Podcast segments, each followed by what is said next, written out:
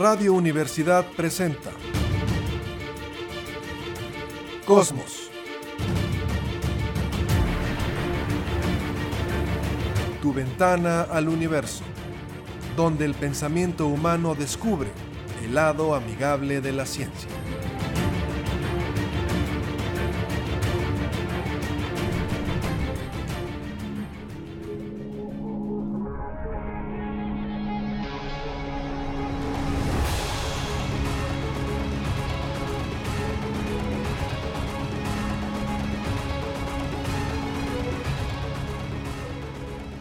¿Qué tal? ¿Cómo está? Muy buenas tardes, bienvenidos a Cosmos, tu ventana al universo, por supuesto con muchísimo gusto en el 88.5 de frecuencia modulada en San Luis Potosí, Radio Universidad. Saludo esta tarde, Jessica Mena, ¿cómo estás?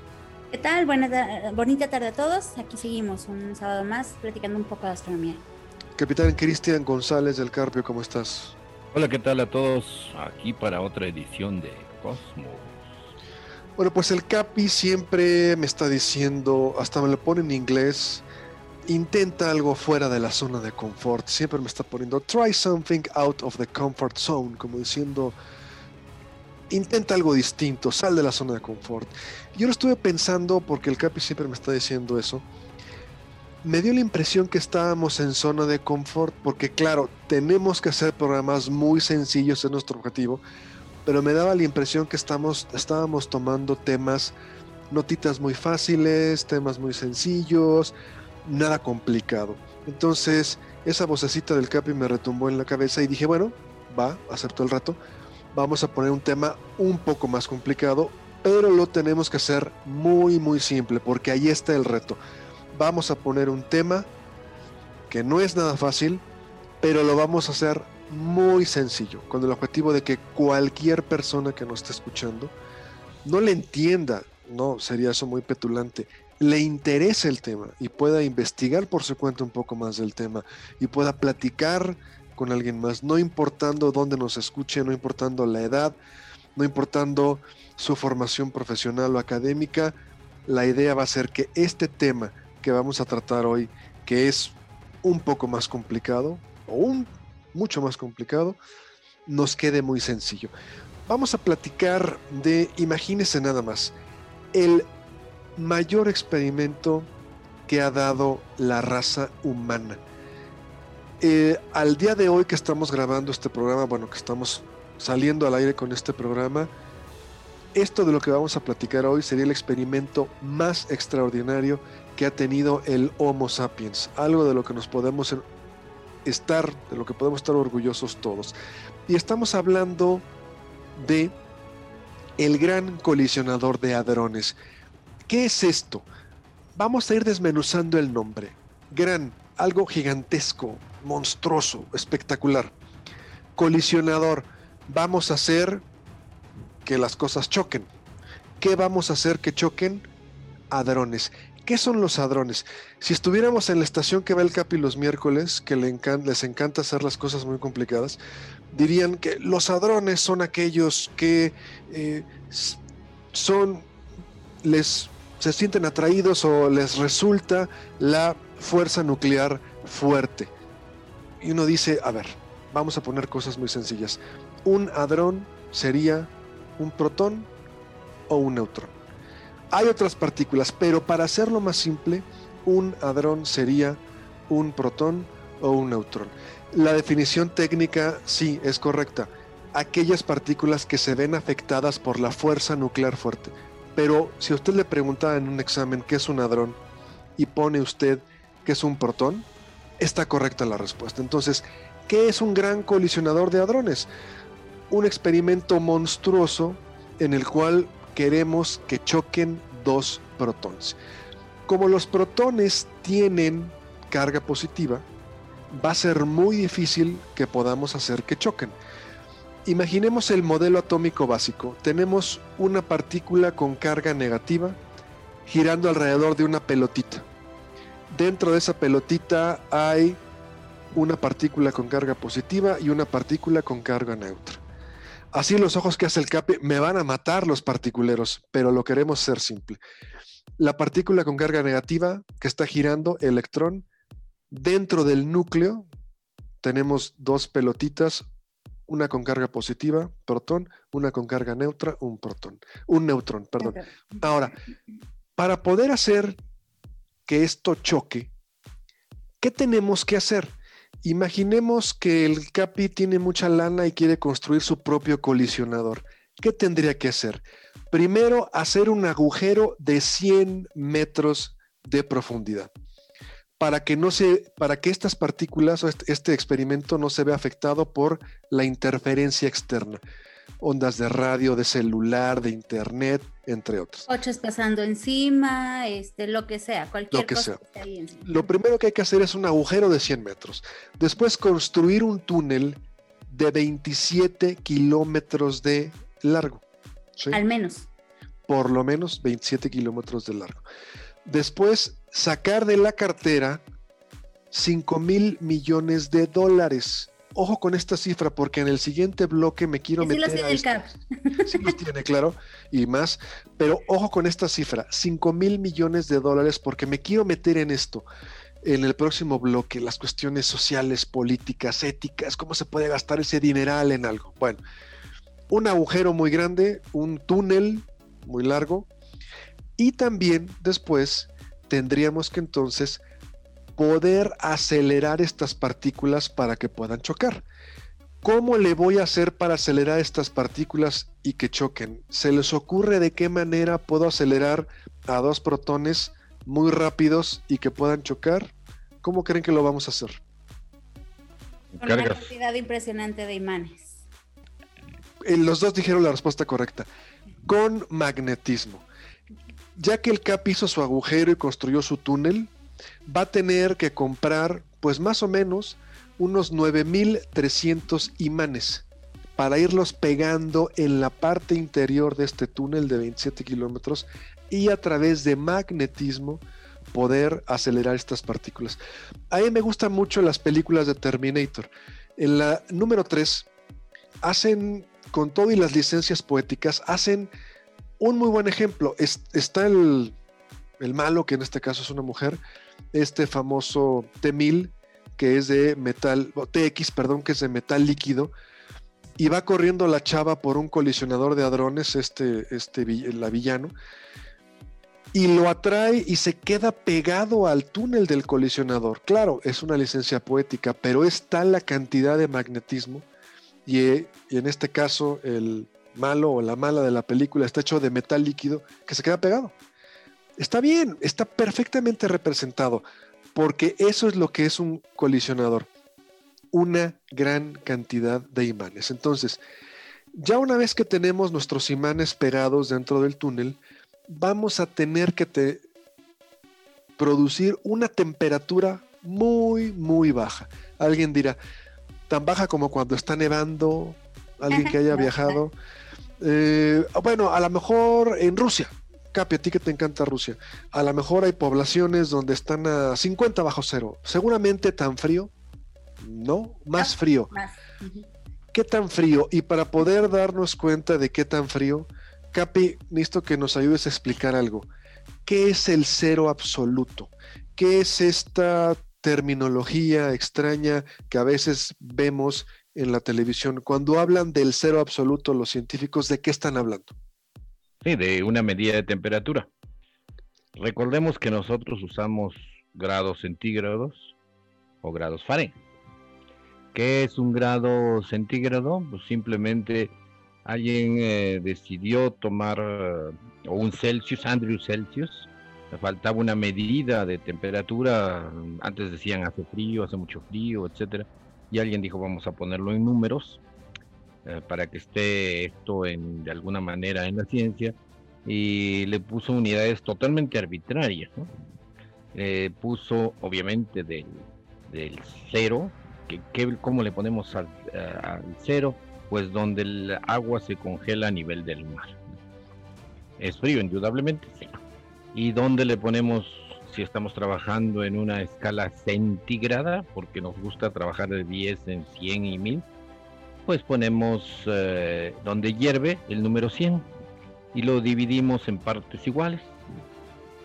100 grados para la ebullición al nivel del mar, ojo, todo al nivel del mar, y 0 grados para que se congele el agua pura, porque cuando el agua tiene impureza se congela un poquito más, ah, necesita menos temperatura para congelarse, y a eso le pusieron escala centígrado. Para la escala Fahrenheit de los ingleses originalmente era una sustancia diseñada así media aceitosa que se, que se congelaba pues, más abajo y los grados Fahrenheit tiene el punto de congelación de esa mezcla de agua y un aceite especial eh, en menos 32 centígrados. Y surgieron las escalas y se jugó con esas escalas pues durante mucho tiempo hasta que eh, se quiso decir hasta qué puedo, puedo restarle temperatura, hasta dónde le resto temperatura. Y en esa misma escala de cienes eh, llegaron a la definición que 200, menos 273 grados eh, centígrados era el fondo de otra escala. Esta escala fue diseñada por Kelvin, Lord Kelvin, y le puso eh, grados Kelvin. Al final solo se trata de ver qué tanto se, se, agitan las partículas y las moléculas. Eso es, la, la, eh, la escala en sí es una vil medición, es como si tienes una fiesta donde están bailando mucha gente y donde cuando están muy agitados dices están a 10 grados de agitación y cuando están menos dices están a 5 grados de agitación, dependiendo la música. Entonces, esa es la vil escala. Las moléculas se vibran, todo el tiempo están vibrando. Y entre más eh, vibren, es mayor la energía, obviamente. Y obviamente es mayor la temperatura. Es una escala arbitraria para vibración de partículas y moléculas. Aquí el cero absoluto sería, si yo pudiera un congelador, pues no sé, están, luego a veces uno ve los congeladores de la cerveza y dice que están a 4 grados. Y bueno, un congelador pues tiene que tener a menos de cero para congelar un líquido. Pero si yo pudiera tener un congelador más potente y más potente y más potente y más potente, ¿cuál sería la temperatura más baja que yo podría alcanzar? Teóricamente, porque no es posible llegar a esa temperatura, sería menos 273.5 grados centígrados. ¿Por qué teórico? ¿Por qué teórico, Jesse? ¿Por qué no podríamos alcanzar esa temperatura eh, si quisiéramos? Porque todo el universo está hecho de partículas. Las partículas necesitan energía y esa energía pues también se traduce en temperatura, en calor. Entonces a mayor energía, mayor calor, mayor vibración. Si tú pudieras bajar tanto la temperatura, que le estuvieras bajando tanto ese, em, ese gradiente de energía, entonces las partículas ya no podrían moverse las partículas teóricamente colapsarían, entonces ya no tendrías la materia como la conoces, no habría un átomo ahí eh, orbitando, no habría partículas moviéndose. Capi, como yo lo entiendo es, eh, me gustó mucho tu anécdota, eh, la, la, reseña, bueno, el ejemplo de la gente que está bailando, ¿no? Entonces los átomos están bailando, los electrones alrededor del núcleo. Si les empezamos a bajar la temperatura, empieza a disminuir su velocidad. Más, más, más, más. Llegaría un momento en que es tan frío que ya no se moverían, más o menos. No, para nada. ¿Cómo crees? No, la, la temperatura es eh, movimiento de moléculas, de átomos. Pero es muy diferente el movimiento dentro del, dentro del átomo que tú tengas una moléculas de agua y les pongas baja temperatura, les quites temperatura, de alguna manera los vas quitando, que no es de otra manera de que poniéndole algo más frío junto y utilizando la ley de termodinámica que del calor se va a lo frío. Lo frío le baja la temperatura a lo caliente y puedes hacer mil analogías interesantes, pero saltamos otras. Eh, las moléculas, cuando baja cierta temperatura, dependiendo del tipo de moléculas, dejan de vibrar. Dejan de vibrar. Moléculas, por ejemplo, agua, lo que quieras. Hidrógeno, lo que tú quieras. Eh, de la película, de la película de Terminator, hay un, hay un, en una de las películas, creo que es en la 2, al, al, bicho este de metal líquido lo congelan con nitrógeno y se congela por un rato y después otra vez se calienta por la temperatura de la atmósfera y vuelve a activar y a perseguir a los pobres humanos. El, asunto es que eso no se puede aplicar a un al interior de un átomo, no, que, quiere decir que uno le va a congelar y de ahí los electrones van a caer en, en alguna parte y los vamos a poder ver. Esa es otra cosa, esa es física cuántica. La física cuántica sale de totalmente del no solo del concepto, sino de la realidad de la física que nosotros vemos, de la física de las moléculas, de los átomos. O sea, para estar en, lo mismo, y ya no que no trazarlos, es las moléculas teóricamente dejarían de moverse. Y se cristalizan y se pegan unas con otras. Y se hacen cristalitos. Lo y podemos tener cristales de nitrógeno, cristales de aire, cristales de oxígeno. Lo cual, como nos dice Jesse, sería imposible. Pero entonces, estamos hablando de cómo construir un gran colisionador de hadrones. Entonces, tenemos que hacer un agujero muy grande, una circunferencia muy grande, ponerle muchos imanes, bajar la temperatura, que esté muy, muy, muy, muy frío. Y una vez que tengamos todo esto y tengamos nuestro colisionador de partículas, vamos a acelerar estos protones a qué velocidad. Y alguien dirá, a la velocidad del sonido, Mach 1, a lo mejor a la velocidad de un cohete muy potente, a lo mejor a la velocidad de una nave espacial que viaja por los confines del universo. ¿A qué velocidad, Jesse, vamos a acelerar estos protones? Tiene que ser prácticamente a la velocidad de la luz. O sea, 99.99, la velocidad de la luz. O sea, más rápido que cualquier velocidad alcanzada. Cuando escuchamos los récords, ¿no? Este automóvil alcanzó tantos kilómetros por hora, o el récord de un avión Capi supersónico que alcanzó tal velocidad, o este cohete que va a la luna y alcanza tal velocidad, la mayor velocidad alcanzada por un objeto humano, bueno, a través de un objeto humano, un colisionador de hadrones, serían estas partículas que casi las estamos llevando a la velocidad de la luz. Ahora, ¿para qué hacer esto? Exacto, me, me recuerda el Capi la analogía. Es como si tuviéramos dos agujas a 10 kilómetros de distancia y quisiéramos hacer que esas dos agujas chocaran. Es muy, muy, muy complicado hacer que dos protones choquen, aunque los podamos acelerar a esta velocidad y tengamos nuestro túnel y está todo muy frío, imagínese dos agujas a 10 kilómetros de distancia y queremos hacer que choquen una con otra. Ahora, ¿por qué queremos hacer esto? ¿Por qué gastarse esa cantidad impresionante de dinero? ¿Por qué hacer este experimento científico espectacular? Para hacer que dos protones choquen, cualquiera diría, oigan, no están exagerando, eh, ¿Qué es lo que buscan eh, haciendo que dos protones choquen? Capi, ¿por qué hacer esto? ¿Qué es lo que... Eh, primero, eh, primero en, la cuestión científica, ¿qué es lo que se busca hacer que dos protones choquen a casi la velocidad de la luz? Sí, de hecho, en las entrevistas en los cientos de científicos que trabajan ahí, siempre dicen, perdón, hacemos el trabajo de un niño que cuando quiere investigar lo que hay dentro del juguete lo rompe. Entonces los dos protones chocan, saltan muchos pedacitos y uno ve, los científicos ven qué pedacitos son. Entonces se encuentran quarks y partículas raras y resulta que no solo eran pedacitos, habían trocitos de cosas que aparecen, desaparecen. Toda la magia de la mecánica cuántica comienza a, reflejarse ahí y los científicos no tienen ni idea qué está pasando, pero cosas rarísimas, como, que partículas que eh, desaparecen antes de crearse y los pedacitos son sumamente interesantes. Y eso es de ahí que es el mayor estudio, la mayor penetración a lo que hay dentro de un átomo. Ya sabíamos que había quarks, que era cada protón tiene sus quarks, pero pensaron que iban a salir tres pedacitos y salieron como 30. Y cada uno diferente del otro.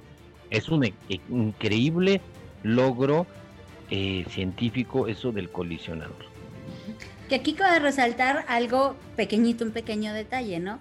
Que si bien sí es tener dos agujas a 10 kilómetros de distancia y tratar de hacer que colisionen, que choquen una con otra, pero no solo tienes dos agujas, tienes miles de millones de agujas, ¿no? Tienes un montón de partículas que estás aventando ahí precisamente para que la probabilidad te diga que una va a chocar con la otra. Entonces se lanzan montones y montones de partículas. Cap. Ahora, ¿por qué es tan eh, baja la probabilidad de que choquen? Porque básicamente Mira qué, qué curioso, qué, qué antiintuitivo. El átomo casi es nada. Si nosotros ponemos un átomo del elemento que ustedes quieran y lo agrandamos para verlo eh, del tamaño de un estadio de fútbol, la pelota de fútbol la ponemos en medio del área central, ahí donde empieza el partido, y ese sería el núcleo. Con cada gajito de, de la pelota suponiendo alguna partícula y los electrones estarían dándole vueltas por las graderías. Pequeñitos, pequeñitos, casi invisibles. Y eso de darle vueltas es muy relativo porque eso es un modelo. Pero en realidad aparecen, desaparecen, aparecen por allá, desaparecen por aquí. Es todo probabilístico. Esa es la magia de la mecánica cuántica, que no podemos hacerle modelos fáciles nuestros modelos se quedan. De cuando hicieron el modelo que el núcleo era el Sol y los, y los electrones eran los planetas, era un modelo de lo más ridículo. Ya ahora es otra cosa. Los electrones desaparecen, desaparecen y son muy ligeritos. El núcleo es muy pesado con respecto a los electrones. Eh, el núcleo creo que pesa 1800 veces lo que pesa un electrón. Entonces, y lo, pero lo impresionante no es eso, sino que casi todo, el, del, centro de la cancha hacia las graderías o hacia la pared del estadio, no hay nada, vacío. Y, de alguna manera eso, por energía eléctrica de repulsión, eh, evita que los, los eh, átomos realmente eh, se choquen. Aquí ese, espacio vacío como su corazón, ¿no? Pero básicamente lo que dice el CAP del modelo del átomo, antes veíamos orbitales como bolitas girando ahí alrededor, ahora simple y sencillamente se dice que es la nube de electrones. Es una probabilidad donde pueden estar. Voy a seguir usando eh, mi ejemplo porque lo tengo que ser muy simple, ¿no? O sea, para mí sí, es una pelotita, es como una luna que gira alrededor de una tierra. Perdón, Capi, pero lo tengo que ser muy simple. Ahora, no me contestaron la pregunta. No me la contestaron. ¿Qué es lo que se quiere hacer? La gente nos va a escuchar y va a decir, ¿para qué se gastan 5 mil millones de dólares en un experimento? ¿Qué es lo que están buscando al hacer que choquen dos protones? Y con esto me voy a ir a la pausa. Al chocar dos protones, por una minúscula cantidad de tiempo, menos de un segundo, podemos generar partículas que solamente podíamos observar en el inicio del universo. O sea, se genera el universo, se genera esta gran explosión, el Big Bang, y por algunos segundos existieron estas partículas, después desaparecieron y no pudieron o no las pudimos volver a ver. Lo que estamos haciendo, por favor, si no les impresiona es que no lo estamos entendiendo. Lo que estamos haciendo es, con este experimentote, es intentar recrear algunas, ojo, algunas de las condiciones que tuvimos cuando se origina el universo. Estamos intentando de alguna manera recrear algunas de las cosas que había en el Big Bang. Si esto no nos sorprende, es que no lo terminamos de entender. Porque el que yo pueda en un laboratorio simular algunas de las condiciones que había cuando se origina el universo es sorprendente. Me caigo de la silla, se me cae la baba, se me cae la quijada. Y si no, es que no lo estamos terminando de asimilar y de entender. Poder hacer, perdón por la licencia poética, puede ser una tontería, pero poder hacer un mini Big Bang, sin los riesgos, por supuesto, que pudiera tener esto, en un laboratorio, a mí es para que se me vaya el sueño una semana. Es impresionante, espectacular. Y con esta provocación, me voy a ir a la pausa, Vamos a seguir platicando de esto. ¿Qué es un gran colisionador de hadrones? ¿Para qué nos sirve? ¿Qué es lo que, lo que intentamos encontrar con esto? Nos vamos a ir a una pausa. Estamos en Cosmos, tu ventana del universo. Regresamos, continuamos con este tema. No se vaya. Volvemos en un momento.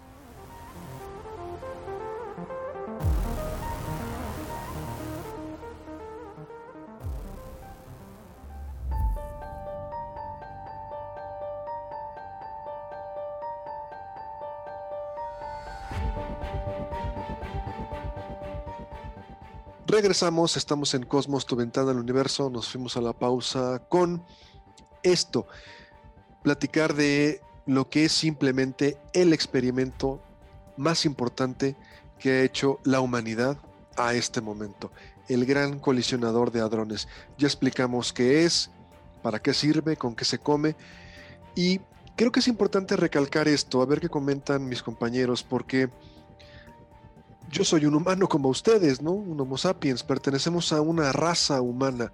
Recuerdo alguna vez el presidente Reagan que fue muy criticado en la ONU porque dijo, oigan, imagínense que el día de mañana nos invadiera una civilización alienígena. En cinco minutos nos daríamos cuenta que no somos nada diferente. Era la época de la Guerra Fría y todos nos uniríamos en contra de un enemigo común. Yo voy más allá. A mí lo, considero, si me permite hablar en primera persona, que lo que debe de unirnos es esto, la ciencia. Hay muchas cosas que me avergüenzan como raza humana que hemos hecho. Las guerras que son estúpidas, cualquier cantidad de cosas que nos avergonzarían como raza humana. Pero hay muchas cosas que me enorgullecen como raza humana. Uno de ellos sería la llegada del hombre a la luna. Yo no lo considero como un logro de los norteamericanos, lo considero que es un logro de la humanidad. Y la placa que está en la luna dice, venimos en paz y por toda la humanidad. Y otra cosa que a mí me llenaría de orgullo, que son de las, si en algún momento bajara un alienígena y pudiera platicar con él, algo de lo que yo le presumiría sería esto, el gran colisionador de hadrones. Son de las cosas que nos deben enorgullecer como raza humana. Pero ya dijimos, es un experimento muy caro, 5 mil millones de dólares. Tardó más de 10 años en construirse. Está en Europa, en la frontera entre Francia y Suiza. Y alguien dirá, bueno, ¿para qué sirve esto? Ya me dijeron que quieren hacer su mini Big Bang. Y la pregunta es, ¿este experimento que costó un dineral y que es gigantesco, ha generado algún resultado? Tenemos algún resultado científico palpable, tenemos, podemos voltear y decir, este dineral que se gastó y todo el tiempo que se invirtió, aquí ya hay resultados. Jesse, por favor, ilumínanos. ok, pues sí, al parecer sí. Esos resultados han sido contundentes a partir del 2012 que ahí es donde prácticamente se encuentra el, como el diamante en bruto que se estaba buscando, ¿no? es a lo que mucha gente le llama eh, coloquialmente la partícula de Dios, que en realidad al, autor del libro este eh, no le agrada tanto porque él no quería decir eso, él no quería decir que era la partícula de Dios, ni darle ese sentido como en, en la mm, designación de la teoría del Big Bang, que también fue una burla y que nadie lo quería llamar así de los científicos que lo hicieron, pero bueno, ese es el bosón de Higgs. El bosón de Higgs es eh, la partícula contundente que nos explica de cierta forma qué es la masa. Nosotros tenemos las fuerzas que actúan en el universo, ¿no? Y tenemos, em, si lo queremos describir de alguna forma, tenemos, por ejemplo, la fuerza de gravedad. Newton sabía que existía la fuerza de gravedad, pero no sabía cómo funcionaba. Einstein determina cómo la gravedad eh, genera eh, esas perturbaciones en el espacio-tiempo, ¿no? Entonces ya la puede explicar de una mejor forma. Y así con cada una de las fuerzas que tenemos y con cada uno de los elementos que nos, que nos rodean en el universo. Algo que aún no podemos explicar cómo se forma o, o qué es, es el tiempo. Pero dentro de estas grandes incógnitas estaba la masa. Y gracias al bosón de Higgs, la masa de cierta forma la podemos explicar, podemos darle una definición más tangible. gracias a la partícula del bosón de Higgs se dieron cuenta que hay como una especie de, mm, bueno, se le llaman simetrías en el espacio. Las simetrías son cosas que funcionan muy bonito y como su nombre lo dice, son simétricas. Dependiendo de donde tú las estudies, van a, jalar todo bien. Pero si causas alguna perturbación, entonces ahí ya tienes, eh, se arrojan conclusiones. El bosón de Higgs es esto, es una perturbación en una simetría. básicamente esto nos dice que es una manifestación de un campo, de un campo universal. El bosón de Higgs es la excitación de esta, partícula en este campo. Y esa, eso nos genera, digamos, eh, si analizamos la partícula, la partícula al moverse en este campo está generando una oposición al movimiento. Entonces se dice que la masa es esta oposición al movimiento. De forma más, más práctica, si tú tienes un fotón, sabes que es una partícula de luz que no tiene masa, que va a viajar a la velocidad de la luz y que está ahí interactuando, ¿no? Este, viajando en el espacio vacío, más bien sin interacción porque no tiene masa. Cuando tú tienes una partícula con masa, entonces esa masa ya está interactuando en el medio y a mayor masa vas a tener más oposición. Es decir, si tú te mueves aquí en el planeta Tierra y te mueves a, las condiciones de una atmósfera como estamos, eh, vas a poder correr, no sé, el corredor más rápido que pudiéramos imaginar, no sé, tal vez a 100 kilómetros por hora, ¿no? Pero si esa persona quiere correr en una alberca debajo del agua, entonces va a tener más oposición a su, a su movimiento. Esto nos genera que hay, de cierta forma, para las partículas mayor masa. No va a ser tan fácil. Y si la misma persona quisiera correr en brea o en algún elemento más viscoso, habrá mayor oposición. Entonces, esto es lo que nos dice la partícula del bosón de Higgs. La masa es la oposición al movimiento. Entonces, ya se descubrió o se pudo definir qué es la masa, que era algo que no se conocía. Aquí eh, Higgs era un, bueno, físico británico, el cual en los 60 a través de muchas ecuaciones, él dice, debe haber una partícula que no hemos encontrado y que es lo que nos permite que las cosas tengan masa. El maestro de física de secundaria, Capi, nos decía, muchacho, masa es todo lo que ocupa un lugar en el espacio pero no podíamos entender por qué, si la materia es prácticamente vacío, por qué eh, si yo toco una mesa, bueno, eh, rebota. Podíamos definir la masa probablemente, pero no entenderla. Higgs nos da en los 60 una alternativa, pero no teníamos la tecnología para poder comprobar esto. Al momento en que este experimento, el gran colisionador, se pone a estudiar, a trabajar, se puede comprobar esta partícula.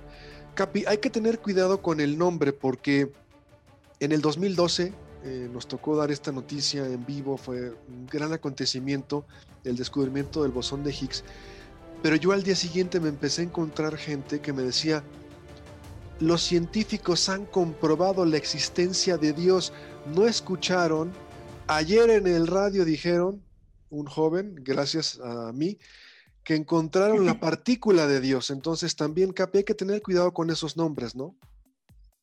Sí, ahí hay dos cosas muy importantes. Una, que los nombres, la gente piensa que, eh, que no piensa científicamente y se va solamente a como cuando uno compra algo, a lo que su instinto le dice y cree comprenderlo.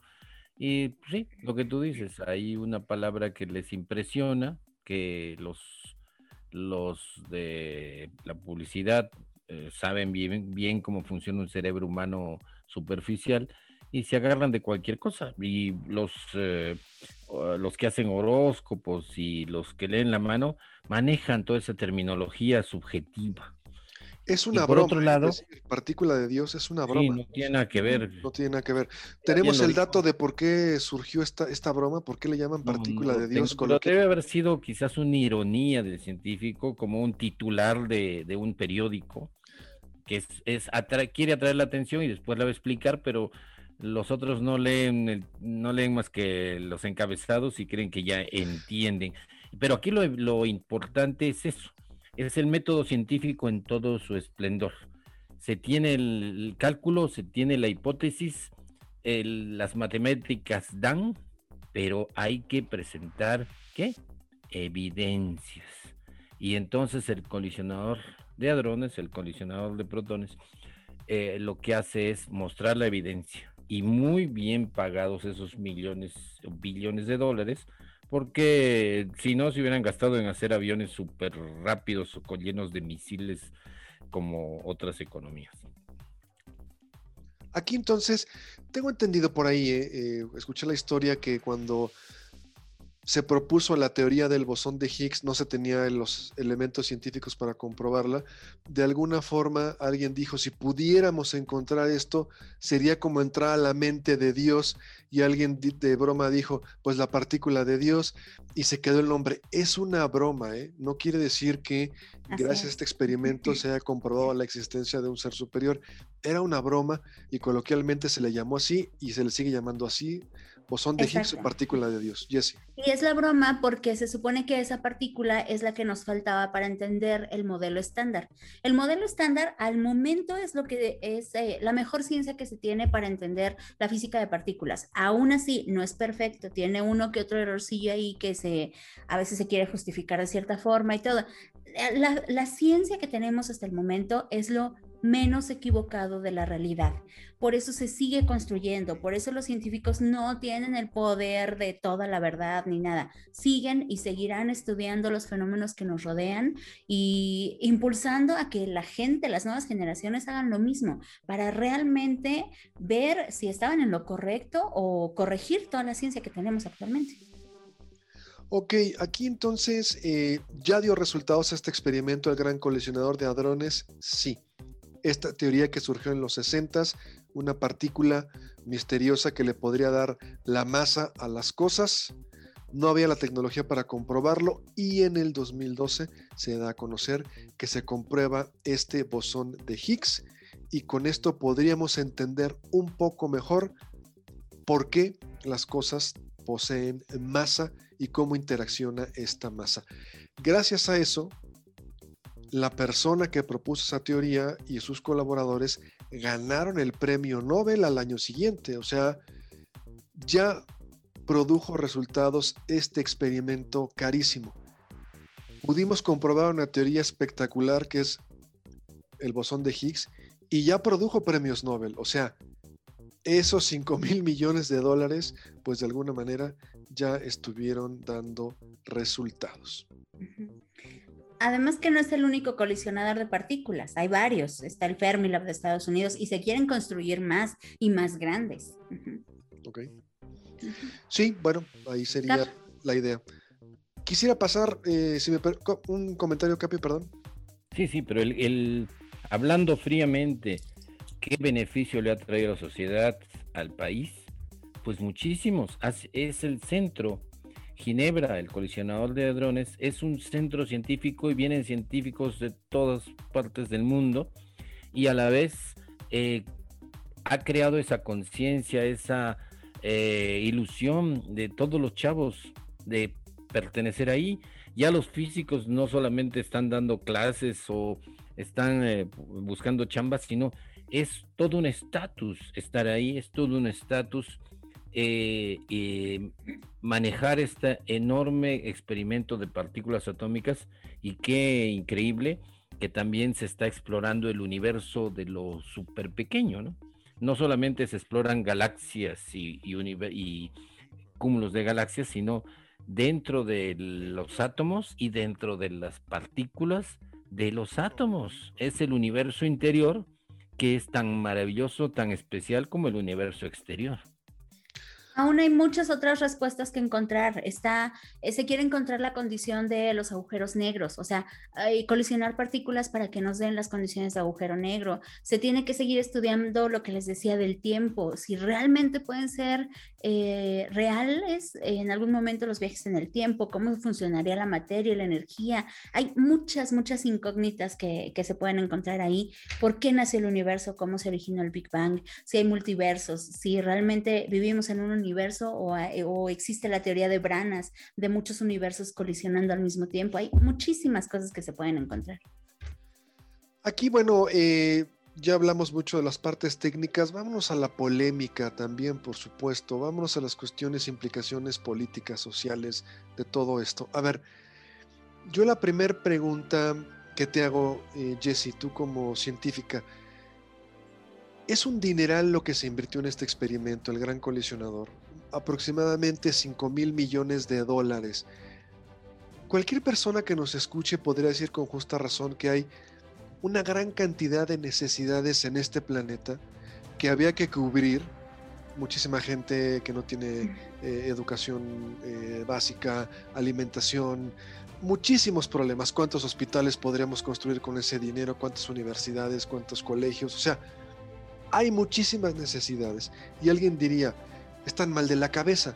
¿Cómo se gastan 5 mil millones de dólares en este experimento? Pues que para hacerse ahí su mini Big Bang. ¿Cómo ves tú eso? E, en estas cuestiones, vamos a llamarles sociales, ¿cómo ves tú esto? ¿Qué le responderías a alguien que tiene ese cuestionamiento y que es muy válido? Yo diría que toda la ciencia, no solo el LHC, no solo un colisionador de partículas, toda la ciencia requiere de mucho esfuerzo, de mucho personal y obviamente mucho presupuesto. Generar un, un evento, una definición científica, te requiere años, a veces vidas, encontrar las respuestas de lo que estás buscando. Entonces, mantener a esos científicos, mantener esos laboratorios, hacer la tecnología de punta, eh, crear la máquina que te va a ayudar a resolver ese experimento, cuesta mucho dinero y mucho trabajo, sí. Pero gracias a esa tecnología, cuando tú aplicas esa tecnología a la vida cotidiana, eso es lo que hace a un país potencia mundial. Y los países que han sabido aprovechar eso, por eso es que son potencias mundiales. México desgraciadamente no invierte el presupuesto necesario para la educación de estos científicos ni para generar laboratorios. Los científicos no están de cierta forma enlazados con los empresarios, entonces a veces se tienen avances importantes en ciencia y tecnología, incluso aquí en México, ya ni siquiera irnos a otros países, pero al no tener este vínculo con, con las empresas, eso no se monetiza y entonces no pueden generarse inventos, nuevas tecnologías que remuneren esa labor. Ahí hay muchas áreas que trabajar, pero de que se necesita invertir en ciencia, tecnología y en laboratorios como el LHC, claro que se necesita. Capi, eh, 5 mil millones de dólares, si lo comparáramos con el costo que tienen las guerras, eh, sería nada, eh, definitivamente. Y si hablamos de cuestiones morales, es inmoral gastarse 5 mil millones en un experimentote. Sería más inmoral gastárselos en comprar armamento, misiles, pistolas, capacitar soldados. ¿Cómo lo ves tú? Sería más tonto, ¿no? Gastarlo en eso. Es evidente, ¿no? Es evidente que, que crear armas y que a su vez los otros también creen armas y que esté el peligro de un holocausto que nos desaparece a todos y se acaba este juego eh, es evidente que está mucho mejor eh, hacer un experimento aunque salga todo mal, aunque el experimento falle. Supongamos que no se hubiera encontrado ninguna partícula, no hubiéramos podido chocar protón con protón. Ya fue un intento. La ciencia que, que no falla, también, que falla, también es información. Y sobre todo que nos da rumbo. El que, el que conozcamos eh, a fondo evolución, biología, geología, astronomía, da clara posición de lo que es un ser humano, de lo que es la especie humana. Ya no dependemos de, de religiones que expliquen o que intenten explicar cosas, ni de creencias, ni de supersticiones. La ciencia es algo que cuesta mucho porque da la confiabilidad que es cierta. Por eso es tantos experimentos que dan evidencia a lo que otros han, pensado, han imaginado, y es una de las empresas que nos ha funcionado mejor. En 400 años de ciencia se ha llegado a este nivel de explorar los confines del universo, el mero origen del universo y nuestros átomos, de dónde salieron, cómo se formaron. Se sabe muchísimo en tan poquito tiempo de ciencia, mientras en que millones de años atrás pues no se tenía nada de información. Fíjate qué buen ejemplo das, Capi, porque Carl Sagan lo utilizaba, eh, no yo. Él decía, vamos a pensar, mil años duró el oscurantismo, mil quinientos años, en que la religión, con un control muy férreo, Santa Inquisición, no había ciencia, no podía haber un pensamiento libre. 15 siglos, más o menos, decía Sagan, y decían, esos 15 siglos fueron literalmente tirados a la basura porque prácticamente no hubo avance científico, científico tecnológico. Y fíjate, queda todas 400 años, a lo mejor lo pondría menos, ¿eh? a lo mejor en 300, 250 años, lo que hemos logrado aprender, descubrir, visualizar, la tecnología que utilizamos todos los días, la ciencia ha dado resultados muy rápidos, contrario a los 15 siglos que tuvimos de oscurantismo, por ejemplo. Capi. Sí, me yo cuento desde Galileo. Sí, correcto. Galileo con el simple hecho de pensar algo y experimentarlo. Aquí la ciencia ha dado excelentes resultados por la experimentación. Nuestros sentidos nos engañan, a veces alucinamos cosas que no son, pero la diferencia entre todo el conocimiento anterior es que se hacen pruebas, se buscan evidencias. Puede haber gente tan brillante como Aristóteles que se equivoque en el 99% de lo que decía, aunque su lógica era impecable, pero no se tomó el trabajo de hacer un simple experimentito. la diferencia, lo que a la ciencia le hace ciencia, es la experimentación. Ha habido Einstein deben haber habido por cantidades. No solo Einstein debió ser Einstein, debe haber sido, debe haber habido mentes brillantes en la época de Cristo, en la época de las conquistas romanas. Debe haber habido tremendos eh, hombres inteligentes, hombres y mujeres inteligentes. Sin embargo, todo su conocimiento no sirvió de nada porque no podían, no se tenía fe en la experimentación. incluso ahora, incluso ahora la palabra que dicen qué opina fulano, qué dice Mengano, el humano quiere alguien que le hable con autoridad, con una voz sonora. Eso no es ciencia. Y no, eh, de hecho no se debe decir qué opina usted, ya la ciencia tiene respuestas. Entonces, eh, nos basamos en ello porque es el, mecanismo más confiable para acceder a lo que es el universo en realidad. Se nos agota el tiempo, pero Jesse, la ciencia da resultados. Si vemos los últimos 100 años de avance científico-tecnológico, es impresionante lo que hemos podido lograr gracias a la ciencia. Exacto. Eh, gracias al apoyo que tenemos ahorita de un montón de científicos, yo creo que en, los últimos años cada vez eh, se va acelerando eh, los descubrimientos. si nosotros evaluamos qué cantidad de tecnología, de avances de salud, eh, por mucho ha mejorado nuestra vida cotidiana. Incluso en países donde no se desarrolla esa tecnología, veámoslo ahorita, ¿no? Con las vacunas. Eh, las vacunas salen de un país para el resto del mundo. Entonces, si nos unimos como humanidad, yo creo que de verdad podemos lograr mucho. Se nos acaba el tiempo, un minuto para conclusiones. Empiezo contigo, Capi. Concluimos, por favor. Eh, nosotros tenemos que entender una de las grandes cosas del descubrimiento de la ciencia del humano en sí, no del universo, como decía Einstein, lo más asombroso de las cosas es que podamos entenderlas. Y no hay que pasar esa oportunidad de entenderlas.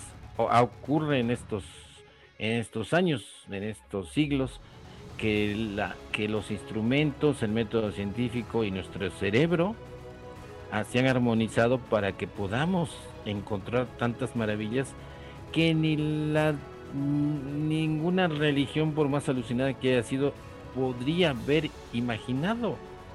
Eh, nadie se esperaba que el universo fuera tan increíblemente maravilloso, apantallador. Por todas partes hay pantalla y ninguna fantasía humana siquiera se le acerca. Y vale la pena, es como tener una, una película, super película que está pasando en el cine y uno no, no la vea, pues no, ¿no? La ciencia está descubriendo que el universo es una gran película que no nos podemos perder. Jesse, nos vamos. Conclusiones, por favor. Que hay que seguir investigando, que no importa que no seas científico, cuestiona todo lo que sucede a tu alrededor. No te creas de lo que te dicen solo porque una figura de autoridad te lo dice, ¿no? Investiga la fuente, em, realmente corrobora por ti mismo que es real eso que te están diciendo. No le digan que no le cuenten. Exacto. Bueno, pues nos vamos. Esto fue Cosmos, tu ventana al universo, todos los sábados en punto de las 6 aquí en Radio Universidad. Pásala muy bien. Nos escuchamos el próximo sábado.